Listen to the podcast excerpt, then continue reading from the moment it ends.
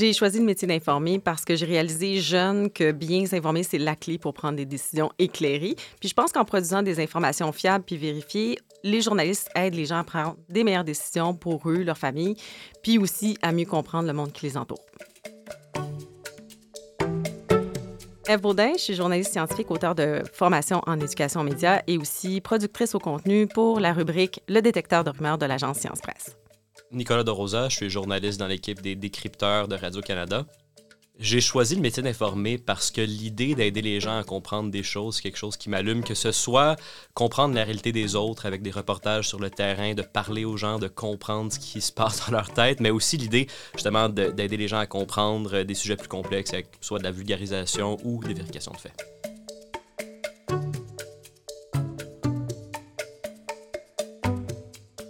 Ces dernières années, alors que les fake news et les théories du complot se retrouvent amplifiées par les médias sociaux, une spécialité du journalisme a émergé pour tenter de débusquer les faussetés qui circulent sur le web, questionner l'authenticité de photos ou de vidéos abondamment partagées, bref, pour tenter de contrer l'épidémie de désinformation qu'on a baptisée l'infodémie.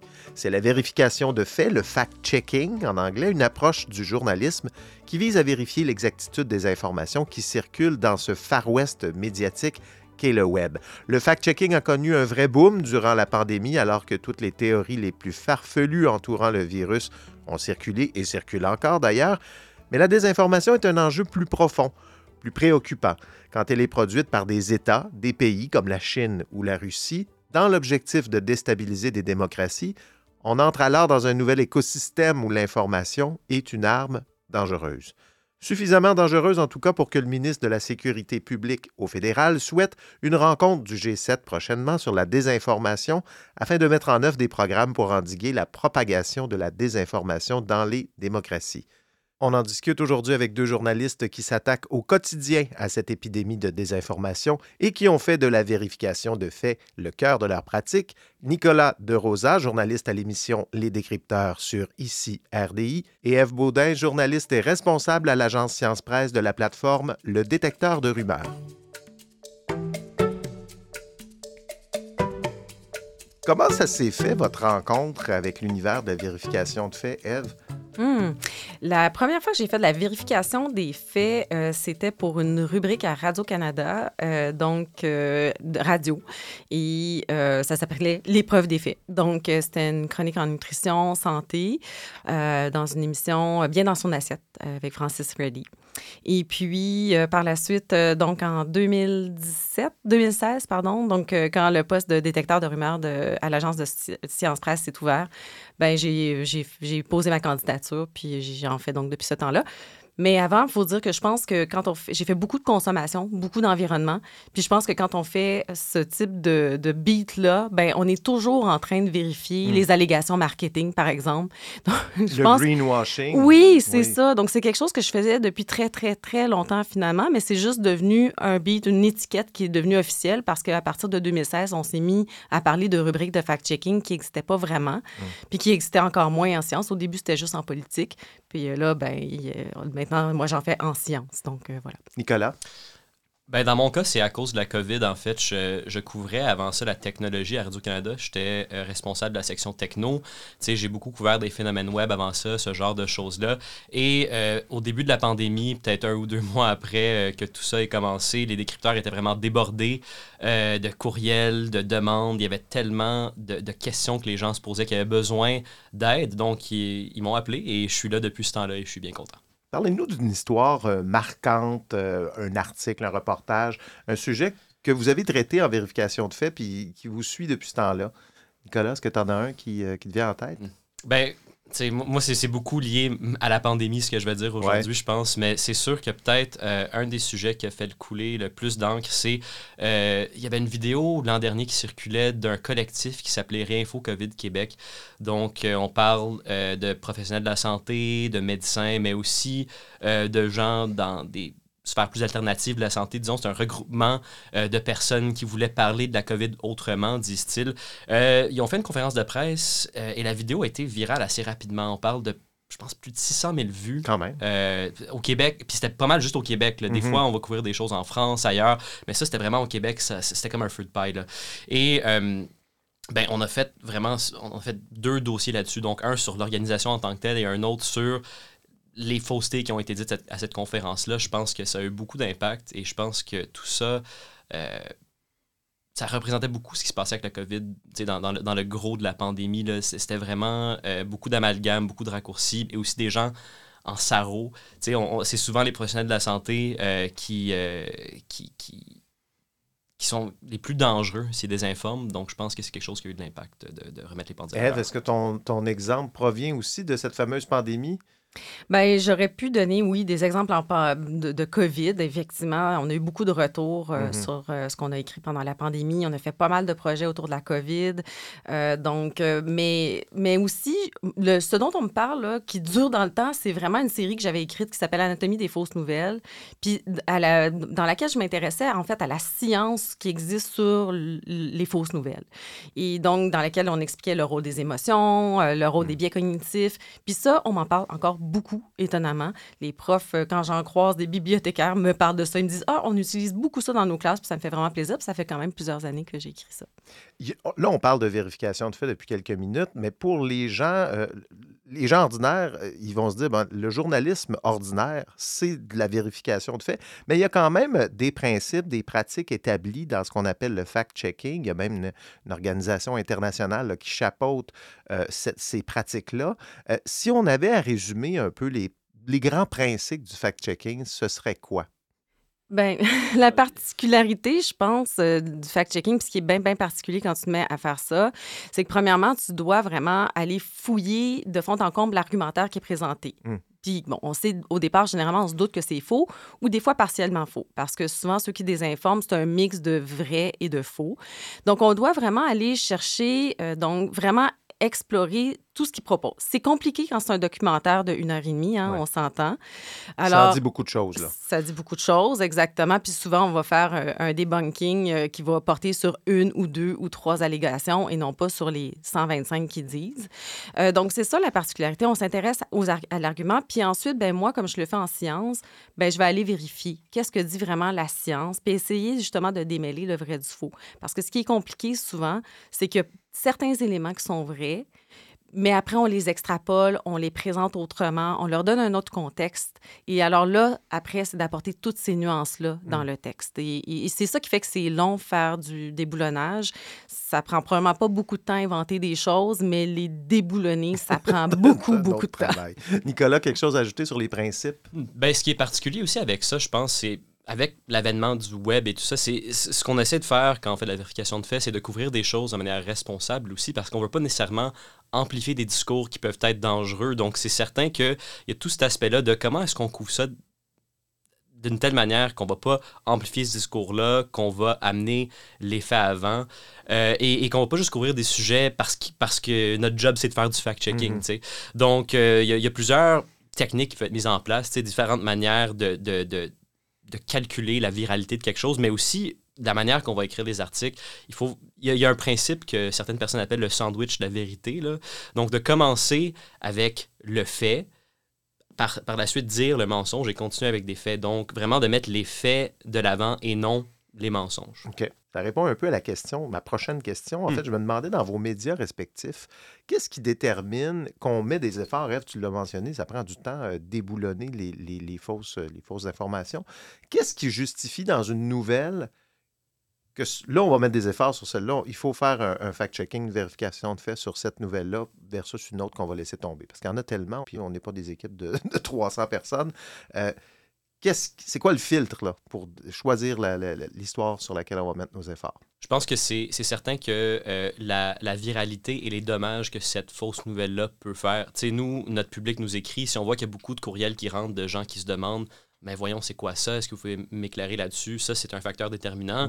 Mais aussi, justement, si une vidéo qui a été vue 200 euh, fois, euh, il faut savoir qu'on a quand même un certain pouvoir, les médias. On a des, des gros auditoires. Il ne faut pas nécessairement amplifier, mhm. amplifier ça. Donc, certainement, si beaucoup de monde se pose des questions, si c'est quelque chose qui a eu beaucoup d'impact, c'est là qu'on va décider de le couvrir. Oui, parce que c'est vrai, partir d'une petite théorie du complot qui a une portée confidentielle et la mettre dans une émission comme Les Décrypteurs, effectivement, on, lui, ben, ajoute, on lui ajoute de l'envergure à cette nouvelle-là. Et, souvent, je pense que c'est une erreur que vont faire certains médias de vérification de faits, mhm. surtout euh, des médias partenaires de Facebook, par exemple. Parce que quand on est un partenaire de Facebook de vérification de faits, on est rémunéré pour ces articles-là qu'on va mettre en ligne. Donc, ah certains médias, euh, si, euh, ben, dépendent de ces, de ces vérifications de faits-là pour faire des revenus. Donc, vont parfois vérifier des choses qui ne devraient peut-être pas nécessairement être vérifiées. Là. tu me parles de quelque chose dont je n'ai jamais entendu parler. Il y a des médias payés par Facebook pour faire de la vérification de faits?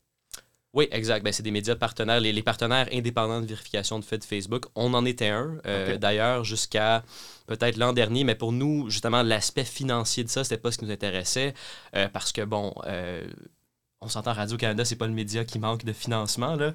Je sais pas. mais bon, selon différentes métriques. Mais c'est ça, oui, il y a des médias partenaires de Facebook. C'est ces fameux partenaires indépendants de vérification de faits. Oui, tout à fait. Eve, qu'est-ce qui, qu'est-ce qui détermine votre, au, détecteur de rumeurs? Bien, je dirais essentiellement la même chose, dans le sens que si ça ne fait pas euh, le buzz un minimum, là, on ne va pas essayer de donner de la visibilité à quelque chose qui est un petit peu souterrain. Euh, d'autant plus qu'à l'agence, euh, c'est une très, très, très, très petite équipe. Hein? Donc, on n'a pas les moyens, on n'a pas le, même nombre de staff que Radio-Canada. Donc, on n'a pas le choix de faire des choix. On est assez petit aussi, quand même. oui, oui. Mais bon, hein? on pourra en reparler. Donc, oui, c'est ça. Il faut que ça fasse un peu le buzz, puis qu'on ait aussi des demandes de, de, nos lecteurs. Donc, euh, si, euh, si c'est trop petit ou on sent qu'il n'y a pas, c'est pas une rumeur quand même assez d'assez grande portée, bien évidemment, on va l'éliminer. Là. L'autre chose aussi, c'est que nous, on a un deuxième filtre qui est un filtre de, science. Si on ne peut pas traiter, on ne peut pas le déboulonner grâce à de la littérature scientifique, ben on va l'éliminer. Donc, si c'est seulement politique, une allégation qui est seulement politique, ben, on ne va pas du tout la traiter. Ben, ça, ça me fait penser la mention de la politique. Je pense que peut-être une des exceptions par rapport euh, à la viralité de quelque chose. Ici, justement, c'est quelque chose qui peut tromper des électeurs. si si il y, a de la fausse information par rapport à la manière de voter, par, par exemple. Si c'est mhm. peut-être pas nécessairement hyper viral, mais que ça peut être dommageable, à ce moment-là, on va quand même le couvrir.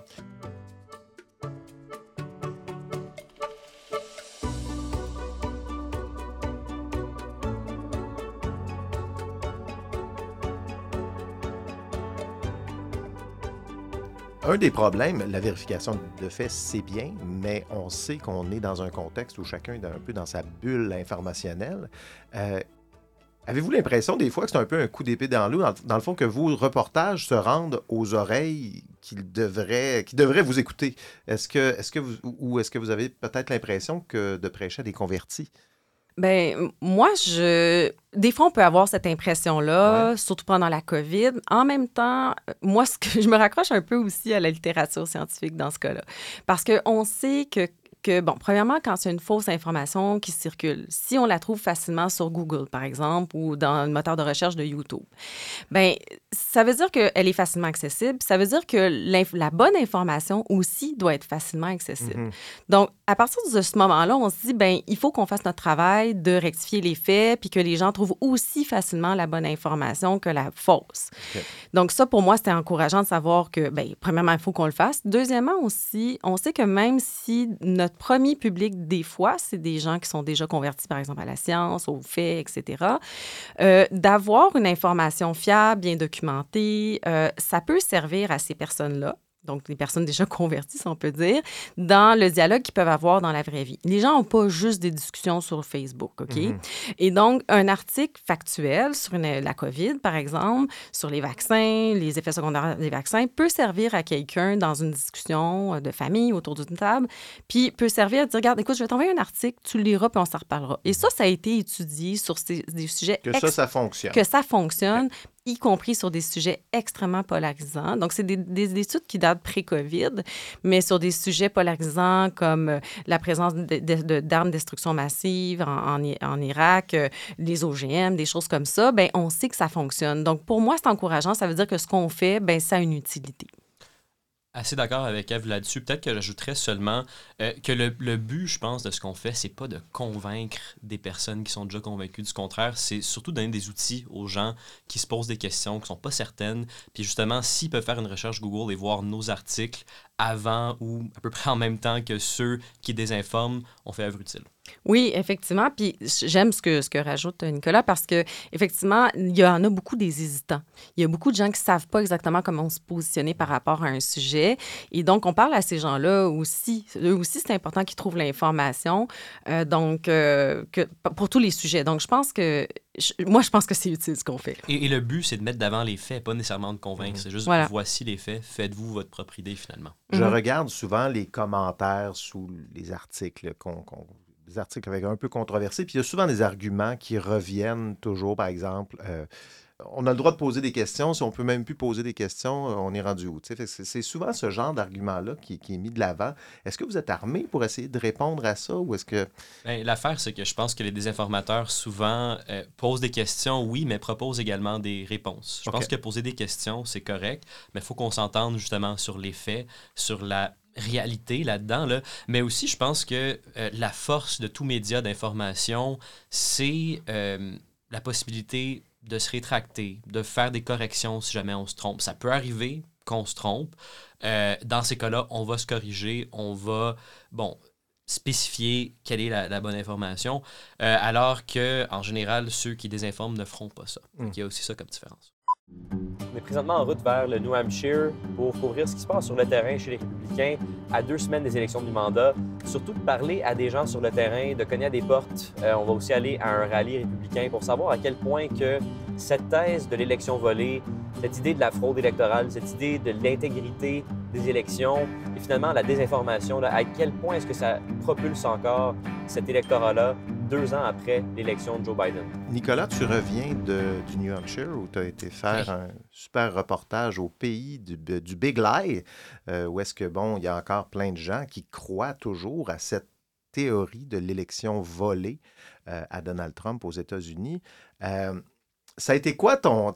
J'ai vu ton reportage, puis bon, j'ai pas l'impression que, que tu vas convaincre grand monde là-bas parce que les gens que tu as interviewés sont convaincu que l'élection a été volée, puis il n'y a pas grand dialogue à avoir avec ces gens-là. Non, exact. Ben, le, but du reportage, je pense pas nécessairement que c'était de, de, faire du fact-checking sur le Big Lie. Là. Je veux dire, euh, je pense qu'à ce point-ci, on, on, sait pas mal c'est quoi le fond de cette histoire-là. Le, le, but du reportage, c'était plutôt euh, de montrer à quel point la base républicaine était encore animée par ça euh, avant l'élection. Et il faut le dire, c'était pas le but, c'était pas non plus de faire un freak show et de parler des gens convaincus. On avait aussi parlé à un ex-président du Parti républicain dans l'État qui faisait état un peu de, de la division au sein du parti tu une aile plus euh, classiquement conservatrice mhm. qui, elle, se reconnaît peut-être plus dans la base du parti. C'est intéressant d'avoir sa perception à lui. Et c'était intéressant aussi, on a parlé à un prof en sciences politiques au New Hampshire qui expliquait que ben, c'est rendu ça maintenant, la base du Parti républicain. C'est un peu un acte de foi euh, de, de, de, croire en l'élection volée de 2020. Donc, c'était d'explorer le phénomène sur le terrain avec les gens, mais aussi avoir des explications euh, d'experts. Donc, je sais plus, c'était quoi la question au juste? Mais, je, ben, pense de voir à quel point, dans le fond, la désinformation s'est un enjeu majeur. C'est-à-dire que c'est pas juste. Euh, tu sais, on parle de. Bon, là, on a parlé mm-hmm. de Trump. On, parle, on pourrait parler de la guerre en Ukraine, puis il y a un paquet de désinformation autour de ça, de, de, la Russie. On pourrait parler de la Chine, où est-ce qu'il y a toutes sortes de choses aussi. La, la désinformation tue littéralement en ce moment. Là. Aux États-Unis, c'est particulier. C'est sûr, quand il y a des gens en position de pouvoir qui endossent la désinformation comme ça, ça peut être particulièrement dangereux. On a vu avec l'élection québécoise qu'il y avait certains partisans du Parti conservateur je dis bien certains, là, c'est pas une mhm. majorité, là, mais des gens qui disaient que l'élection était volée, qu'il y avait de la fraude massive au Québec. on importe ça, là, ces idées-là, maintenant. On importe ça, mais faut le dire, Éric Duhem a fermé la porte là-dessus. Il a dit écoutez, non, euh, moi je crois au processus démocratique. Euh, l'élection n'a pas été volée, il n'y a pas de fraude massive. Donc, c'est ça la nuance aussi. C'est quand il y a des gens en position de pouvoir comme ça qui, se mettent à endosser euh, des, fausses, des faussetés comme ça, c'est là que ça devient surtout encore plus dangereux. Est-ce que dans les prochaines années, ce qu'on va surveiller, c'est euh, peut-être ce que, les que les politiques vont faire avec la, désinformation? Je sais qu'il va peut-être y avoir un sommet du G7 là, là-dessus euh, en 2023. Mais est-ce que les politiques sont rendus là à se dire, là, il faut faut s'occuper de désinformation. C'est pas juste un sujet que les médias vont gérer. Là. Il faut, faut qu'il y ait des lois, il faut qu'il y ait des règlements. Bien, je pense que oui. Je pense que le Canada s'y intéresse déjà de toute façon à la désinformation, aux impacts de la désinformation. On l'a vu aussi dès le début de la pandémie, à quel point le Canada agit quand même assez vite là, pour essayer de, d'endiguer de, la désinformation sur la COVID. C'est sûr que je pense que tous les pays démocratiques sont inquiet de ce qui se passe en ce moment, des dérives qui, qui, qui se produisent. Donc, euh, ça va être intéressant à suivre hein, parce qu'il y a aussi des enjeux de liberté d'expression qui sont reliés à ça. Donc, euh, c'est pas si simple, mais il y a quand même quelque chose qui est brisé dans les réseaux sociaux, puis il va falloir songer à peut-être assainir euh, le dialogue ou en tout cas les règles. Je n'ai évidemment pas du tout les réponses à ça, mais c'est très, très complexe et je pense que oui, on va en entendre parler de plus en plus.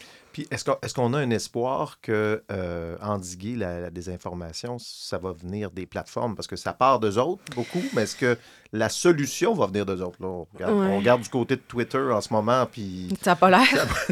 beaucoup d'espoir. mais qu'est-ce que, qu'est-ce que vous pensez de ça? Est-ce que vous pensez que les plateformes euh, vont faire vont faire quelque chose ou Je sais pas. C'est trop payant, je pense, pour eux. Euh, puis je pense qu'eux aussi sont pris avec euh, ben, cette réalité-là, de, de, de, cette complexité-là, mais en plus que c'est payant.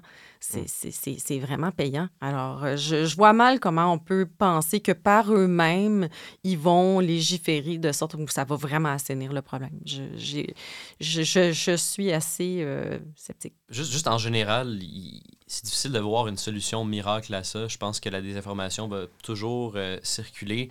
Et si on légifère là-dessus, à date, les, les lois qu'il y a eu dans le monde, c'est souvent des lois euh, de, de, censure, des lois contre la désinformation, donc des États totalitaires qui vont vouloir faire taire des opposants. Donc il y a beaucoup de... Des journalistes. des journalistes mm-hmm. aussi. Donc il y a beaucoup de dérives possibles avec un espèce de ministère de la justice. C'est difficile d'imaginer ce serait quoi euh, la solution miracle euh, à, tout ça?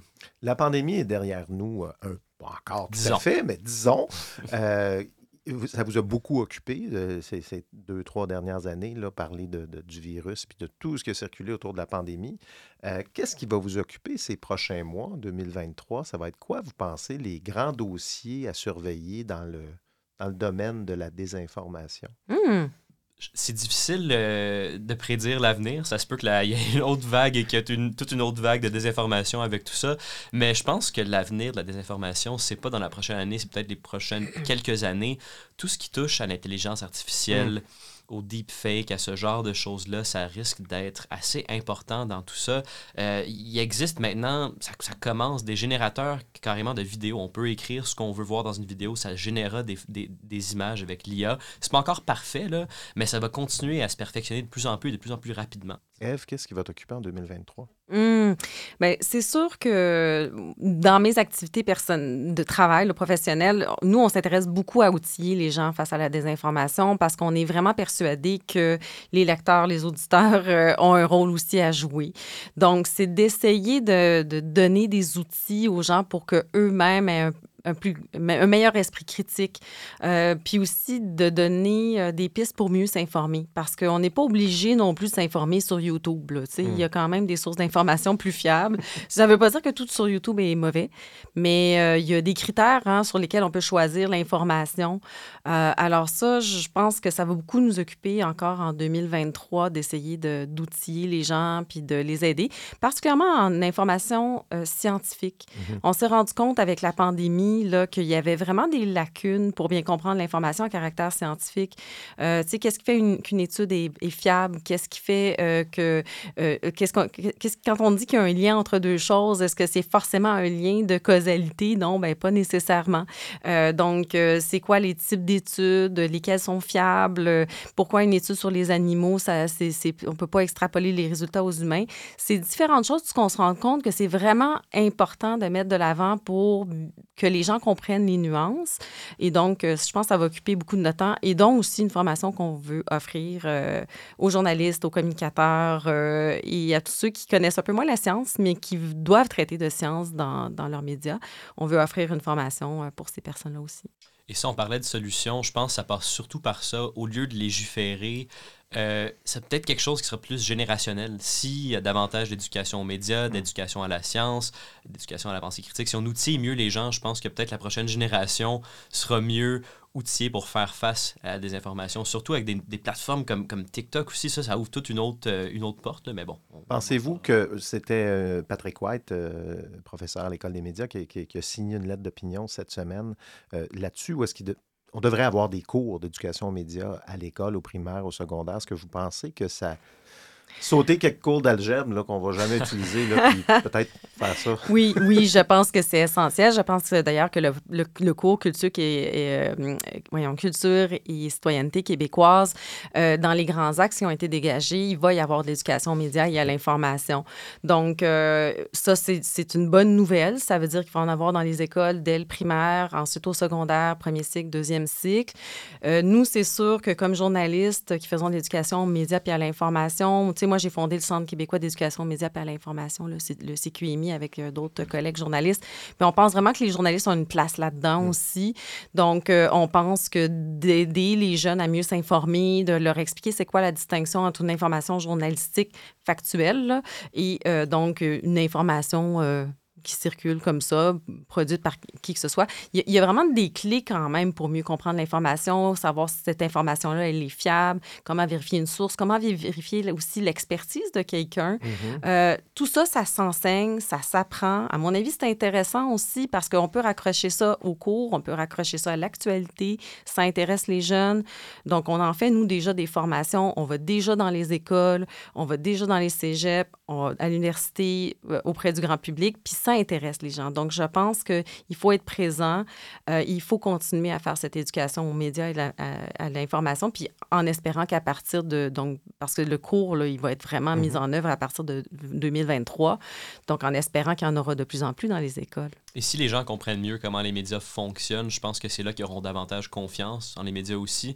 Je pense que pas toute, mais une partie de la méfiance envers les médias, ça vient d'une incompréhension mm. de comment est-ce qu'on travaille, c'est quoi la différence entre une chronique et, un article de, nouvelles, des choses de base comme ça, je pense que ça pourrait aider les gens à avoir plus confiance aux médias aussi. Merci beaucoup à vous deux de votre présence aujourd'hui euh, pour nous parler de, tout ce, beau sujet de la vérification des faits. Nicolas, on te regarde à l'émission Les Décrypteurs sur ici RDI, les samedis à 11h30, ou pour ceux qui ne sont pas devant leur télé, le samedi à 11h30. C'est sur ici tout.tv. Euh, excellente émission. Si vous ne la connaissez pas, regardez-la. Eve, on suit la rubrique Le détecteur de rumeurs à l'agence Science Presse euh, en ligne. J'ai mis les liens euh, dans les infos de cet épisode. Et si vous êtes un, établissement scolaire ou toute autre organisation que vous êtes intéressé à recevoir un journaliste scientifique chez vous pour parler d'éducation aux médias, ben, consultez l'onglet Formation sur le site de l'agence Science Presse. Le lien est dans les infos de l'épisode. Merci à vous deux. Merci. Merci.